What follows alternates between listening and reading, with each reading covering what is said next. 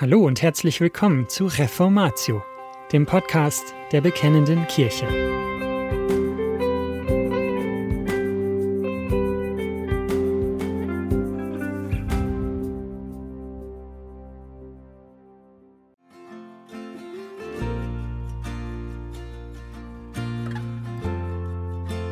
Das ist die elfte und damit letzte Folge des dritten Artikels Christsein im Ausnahmezustand angesichts von staatlichen Übergriffen von Jürgen Burkhard Klautke.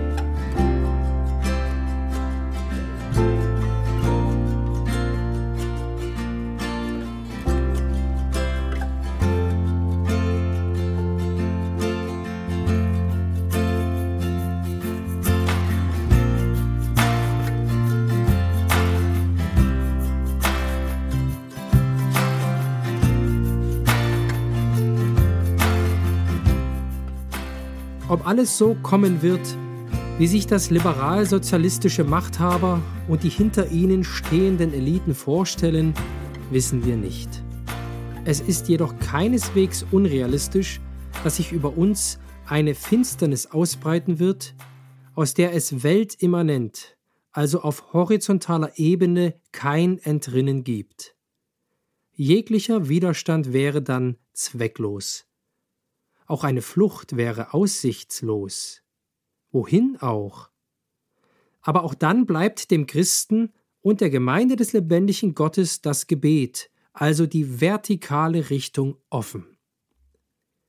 Allerdings könnte es auch so kommen, dass sich das Unterfangen, die eine Welt zu erschaffen, als das letzte Todesröcheln einer in der Zeit der Aufklärung entstandenen Träumerei erweist dann hätte sich die Idee, der Mensch sei in der Lage, eine heile Gesellschaft ohne Gott und ohne Beachtung seiner Gebote zu errichten, endgültig als große Selbsttäuschung herausgestellt.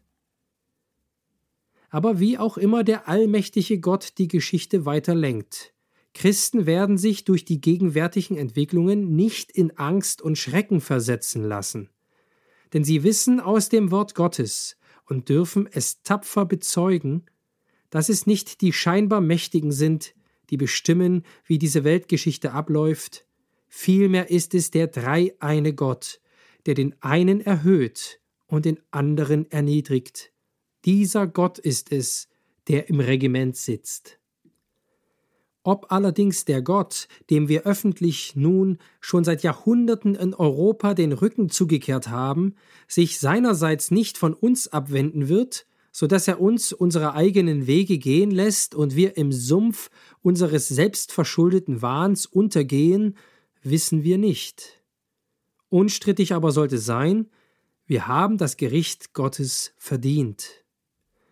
In den zurückliegenden 80 Jahren gab es in unserem Volk zwei kurze Zeitabschnitte, in denen auch manche nichtchristlichen Zeitgenossen eine Ahnung davon hatten, dass möglicherweise die Geschichte doch irgendetwas mit Gott zu tun habe. Zum einen war es die Zeit des Untergangs des Nationalsozialismus und die Nachkriegszeit 1945 und die darauffolgenden Jahre. In Kriegsgefangenenlagern, aber wohl nicht nur dort, kam es zu entsprechenden Fragen und Gesprächen. Zum anderen war es die Zeit des Zusammenbruchs des DDR-Sozialismus, also die Jahre der sogenannten Wende 1989 und die darauf folgenden Jahre. In beiden Zeitabschnitten waren Menschen in unserem Land von den Ereignissen tief erschüttert aber beide Male ließen wir uns rasch von Themen wie dem Wiederaufbau bzw. den blühenden Landschaften dermaßen in den Bann ziehen, dass wir die Frage nach Gott und seinen Geboten beiseite schoben. Was wäre, wenn wenigstens angesichts der gegenwärtigen gesellschaftspolitischen Entwicklungen ein Fragen nach Gott und eine Umkehr zu seinen Geboten erfolgen würde? Die Heilige Schrift erklärt uns mit unmissverständlicher Deutlichkeit den Bezugsrahmen, in dem wir Menschen in dieser Welt leben. Gott erschuf den Menschen in seinem Bild als Mann und als Frau. Sie waren sehr gut. 1. Mose 1, Vers 27. Dann aber waren Adam und Eva Gott ungehorsam. Sie kehrten sich von Gott ab. 1. Mose 3. Daraufhin wurden sie aus dem Garten Eden vertrieben. Gott lieferte sie dem Tod aus. Römer 5, Vers 12. Der Mensch, der in seinem Größenwahn wie Gott sein wollte, war seit dem Sündenfall nun nicht mehr gut, sondern er war durch und durch verderbt. Er hatte die Gemeinschaft mit Gott zerbrochen, und seitdem steht er unter der Herrschaft Satans und unter dem Fluch der Ursünde. Wenn Christen diesem biblischen Realismus wirklich glauben würden, hätten sie schon seit langem ihre Stimme gegen den Hochmut menschlicher Selbstbefreiungsfantasien erhoben. Sie hätten den gottlos Regierenden, die sich von ihren eigenen gesellschaftlichen Beglückungsutopien fesseln ließen, ins Gesicht bezeugen können, dass sie mit ihren Plänen scheitern werden. Natürlich können Christen auch jetzt mit Gewissheit den One-World-Plänemachern prognostizieren, dass ihr Vorhaben, die eine Welt zu erschaffen, in der alle Menschen glücklich sein werden, krachend scheitern und in einer grauenhaften Katastrophe enden wird. Sie können diesen Mächtigen verkündigen, dass sie ein immens großes Lehrgeld zahlen werden, wenn sie sich anschicken, weiterhin die eine Welt errichten zu wollen, in der der Mensch die von Gott gegebenen Schöpfungsordnungen in die Tonne tritt, in der er die Verordnungen, die Gott nach der Sintflut Noah und seinen Nachkommen gab, verachtet und in der er sich von den zehn Geboten abkehrt. Die Präambel, mit der die zehn Gebote eröffnet sind, zeigt, dass Gott diese Gebote gegeben hat als der Gott, der ein Volk aus der Sklaverei des Menschen durch den Menschen herausgeführt hat. 2. Mose 20, Vers 2. Ohne Beachtung der Gebote Gottes wird es immer zu einer Gewaltherrschaft des Menschen über den Menschen kommen. Und für die Umsetzung einer solchen tyrannischen Unterdrückung stehen den Gewalthabern heute ungeahnte Möglichkeiten zur Verfügung. In Babylon lehnte es der Prophet Daniel ab, sich mit der königlich verordneten Nahrung zu verunreinigen. Er traf diese Entscheidung, weil er wusste, dass Gott im Regiment sitzt und dass Gott vermag, die Zeiten und Stunden zu ändern. Daniel wusste, dass der allmächtige Gott die aktuellen Machthaber ab und andere einsetzen kann. Daniel Kapitel 2 Vers 20 und 21. Soweit es die Gebote Gottes zuließen, war Daniel dem babylonischen Herrscher gehorsam. Er wurde sogar oberster Minister. Aber der Umstand, dass er sich im Dienst Nebukadnezars befand, hinderte den Propheten nicht daran, seiner Obrigkeit gegebenenfalls entgegenzutreten und sie unmissverständlich zu warnen. Zum Beispiel, zum Beispiel in Daniel 4, Vers 24, Darum, o König, lass dir meinen Rat gefallen und brich mit deinen Sünden durch Gerechtigkeit und mit deinen Missetaten durch Barmherzigkeit gegen Elende, wenn dein Wohlergehen dauerhaft sein soll. In einem Gespräch mit dem König Belsazar, einem Nachfolger Nebukadnezars, wird Folgendes berichtet. Da antwortete Daniel und sprach vor dem König: Deine Gaben mögen dir verbleiben, und gib deine Geschenke einem anderen, jedoch die Schrift will ich dem König lesen und erklären, was sie bedeutet. O König, Gott der Allerhöchste, hat deinen Vater Nebukadnezar das Königtum, die Majestät, die Ehre und die Herrlichkeit verliehen, und wegen der Majestät, die er ihm gab, zitterten und bebten vor ihm alle Völker, Stämme und Sprachen. Denn er tötete, wen er wollte, und ließ leben, wen er wollte. Er erhöhte, wen er wollte, und erniedrigte, wen er wollte. Da sich aber sein Herz erhob, und sein Geist übermütig wurde bis zur Vermessenheit, wurde er von seinem königlichen Thron gestürzt, und seine Würde wurde ihm genommen. Man verstieß ihn von den Menschenkindern, und sein Herz wurde den Tieren gleich, er wohnte bei den Wildeseln, und man fütterte ihn mit Gras wie die Ochsen, und sein Leib wurde vom Tau des Himmels benetzt, bis er erkannte, dass Gott, der Allerhöchste, Macht hat über das Königtum der Menschen und darüber setzt, wen er will.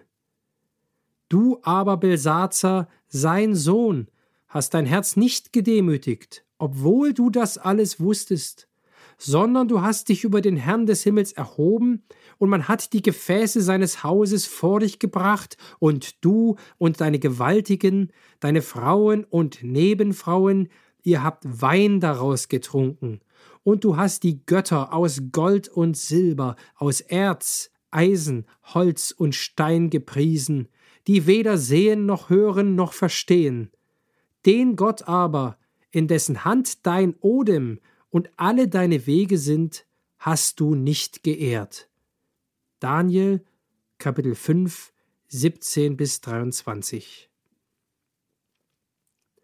Diese Ausführungen, die Daniel dem König Belsazar gab, unmittelbar bevor er ihm die Schrift an der Wand erläuterte, Mene, Mene, Tekel, Uphasim, Daniel 5, Vers 25, skizzieren Eckpunkte der politischen Ethik. Daniel sagt hier erstens, zwar ist er dem babylonischen König untertan und leistet ihm Dienste, aber er lässt sich von ihm nicht kaufen oder schmieren. Deine Gaben mögen dir verbleiben. Daniel 5, Vers 17.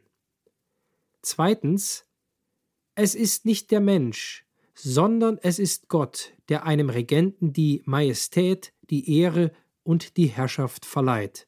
Daniel 5, 18 und 19. Drittens. Wenn sich ein Machthaber in größenwahnsinnige Vermessenheit hineinsteigert, wird es nicht lange dauern, bis Gott ihn von seinem Thron stürzt. Daniel 5, 20 und 21. Viertens. Wenn Regierende Gott nicht die Ehre geben, sondern stattdessen Götzendienst betreiben, und in heilige Bereiche hinübergreifen, wie es Belsazars Gesellschaft mit den Gefäßen aus dem Jerusalemer Tempel getan hatte, dann steht ihr Untergang bevor. Daniel 5, 23 und 24. Was Daniel hier bezeugt, entspricht im Kern Römer 13, 1 bis 7. Christen werden der Obrigkeit grundsätzlich gehorsam sein aber ihr Gehorsam ist nicht vorbehaltlos. Wenn sie mit der Obrigkeit zu tun haben, werden sie keinesfalls Gott aus dem Auge verlieren und auch nicht die Frage ausblenden, wozu Gott die weltliche Gewalt eingesetzt hat. Übrigens entspricht dieser Zweck im Großen und Ganzen der Formel, mit der Politiker heute in Deutschland ihr Amt antreten. Zitat Ich schwöre, dass ich meine Kraft dem Wohle des deutschen Volkes widmen, seinen Nutzen mehren, Schaden von ihm wenden, das Grundgesetz und die Gesetze des Bundes wahren und verteidigen, meine Pflichten gewissenhaft erfüllen und Gerechtigkeit gegen jedermann üben werde. So wahr mir Gott helfe. Wenn aber eine Regierung sich über die Gebote und die Ordnungen Gottes hinwegsetzt, darf man ihr in ihren Grenzüberschreitungen nicht Folge leisten. Eine solche Obrigkeit befindet sich gewissermaßen auf einer schiefen Ebene, die von dem, was in Römer 13 über sie gesagt ist, in das abrutscht, was in Offenbarung 13 geschrieben steht. Eine solche Obrigkeit hat ihre Macht nicht nur von Gott, sondern vom Drachen, vom Teufel. Offenbarung 13, Vers 4. Auch in der Gegenwart hat die Einsicht, die einst Joseph de Maistre im Blick auf die Geschehnisse während der Französischen Revolution gewann, Geltung, nämlich dass ein Volk immer die Regierung bekommt, die es verdient. Im Grunde fungiert die Obrigkeit ja heutzutage lediglich als das Vollzugsorgan für die Umsetzung der im Volk herrschenden Ideen. Gleichwohl kann eine Regierung diese herrschenden Ideen eben auch verstärken. Dabei geht aus dem biblischen Geschichtsbild hervor, dass ein Volk und dessen Obrigkeit, das sich vom christlichen Glauben abkehrt, niemals in einem neutralen Sinn unchristlich wird. Wir werden niemals dahin zurückkehren, wie es war, bevor unsere Kultur dem Christentum begegnete. Eine nachchristliche Zeit wird immer das Gefälle zum Antichristentum haben. Abgesehen von wenigen Ausnahmen vernimmt man von Pastoren christlicher Gemeinden kaum die Warnung, dass wir an einem Punkt angelangt sind, an dem die einzigen Zukunftsträume der Aufklärung in einen grauenhaften Totalitarismus umschlagen könnten. Folglich wird heutzutage der einzelne Christ gar keine andere Möglichkeit haben, als für sich selbst eine persönliche Antwort auf die folgenden Fragen zu geben. Ist Christus der König meines Lebens? Führe ich, führt meine Familie ein Leben gemäß den Ordnungen und Geboten Gottes? Fragt die Gemeinde, zu der ich gehöre, vor allem anderen danach, was Gott will? Oder gibt es neben Christus andere Kräfte, die Einfluss auf die Gottesdienste und die Wortverkündigung nehmen wollen? Veränderungen in der Gesellschaft beginnen niemals mit Strukturveränderungen. Sie fangen immer mit dem eigenen Leben an, also mit der persönlichen Umkehr zu Gott. Dieser Schritt hat dann aber zur Folge, dass die Christen in ihrer Umgebung Christus als den König bezeugen und dann auch zu staatlichen Maßnahmen wie Übergriffen auf Gottesdienste, der weiteren Zersetzung von Ehe und Familie und eben auch zu den drohenden Genspritzen nicht schweigen. Würde man sich hier beugen, wäre ein solches Verhalten keinesfalls ein Gehorsam im Sinn von Römer 13, 1 bis 7. Dabei ist ein Christ stets von dem Wissen getragen, das ein Globalist nicht hat und auch nicht haben kann, nämlich, dass selbst die Pforten der Hölle die Gemeinde Jesu Christi nicht vernichten können. Es wäre übrigens ein Missverständnis zu meinen, Wortverkündiger, die angesichts von obrigkeitlichem Unrecht ihre Stimme erheben, würden die Kanzel missbrauchen, weil sie das Wort Gottes mit Politik verwechseln. Die Christen der frühen Kirche bis hin zur Zeit der Reformation unterschieden zwischen politischen Fragen und Rechtsfragen. Wenn es um Themen geht, wie zum Beispiel, wie groß soll eine Kläranlage konzipiert werden?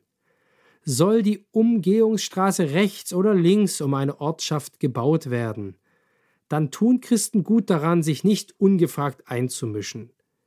Solche Entscheidungen haben diejenigen zu treffen, die dazu gewählt sind und die von der Sache Ahnung haben bzw. sich durch Gutachten Sachverstand angeeignet haben, um dann nach dem Kriterium zu beschließen, was unter Berücksichtigung sämtlicher Umstände am zweckdienlichsten ist. Aber daneben gibt es Rechtsfragen. Abtreibung ist in diesem Sinn nicht eine politische Frage, sondern eine Rechtsfrage. Es geht dabei um das Recht Gottes. Auch über das, was eine Ehe ist, haben nicht Politiker zu befinden, sondern das ist von dem Schöpfer der Ehe festgelegt.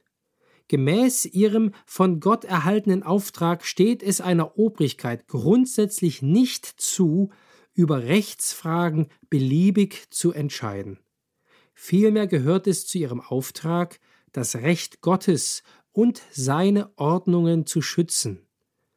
Und wenn Bürger die Gebote Gottes übertreten, haben die betreffenden staatlichen Organe dies zu sanktionieren. Dies entspricht dem, wozu sie eingesetzt sind, also dass sie die guten Werke belohnen und die bösen Werke bestrafen. Römer 13, 3 und 4.